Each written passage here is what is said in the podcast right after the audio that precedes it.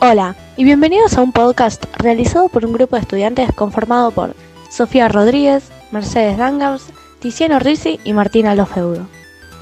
En este podcast vamos a hablar sobre el ciberbullying y expandirnos hasta temas como el ciberacoso y bullying en los videojuegos, a jugadores de videojuegos y a los creadores de estos mismos.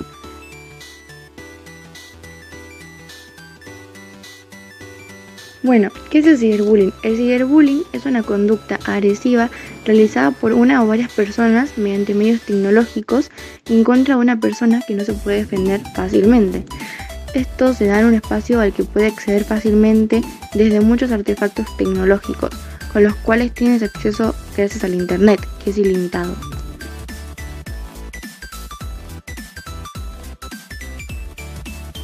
Tipos de ciberbullying. Aunque en este podcast nos vamos a centrar en el ciberbullying en los videojuegos, es importante mencionar distintos tipos de ciberbullying que pueden ocurrir tanto en los videojuegos como en las redes sociales. Se hostiga a la víctima con el envío de imágenes denigrantes, se elige de forma sistemática en los juegos online para ganarle constantemente y humillarla, se la manipula accediendo a su cuenta para realizar acciones en su nombre que puedan perjudicarlas, si se excluye a la víctima de formar parte de grupos online tanto de juegos como de chats, o si la víctima recibe insultos por parte del agresor, ya sea en juegos o en las redes sociales.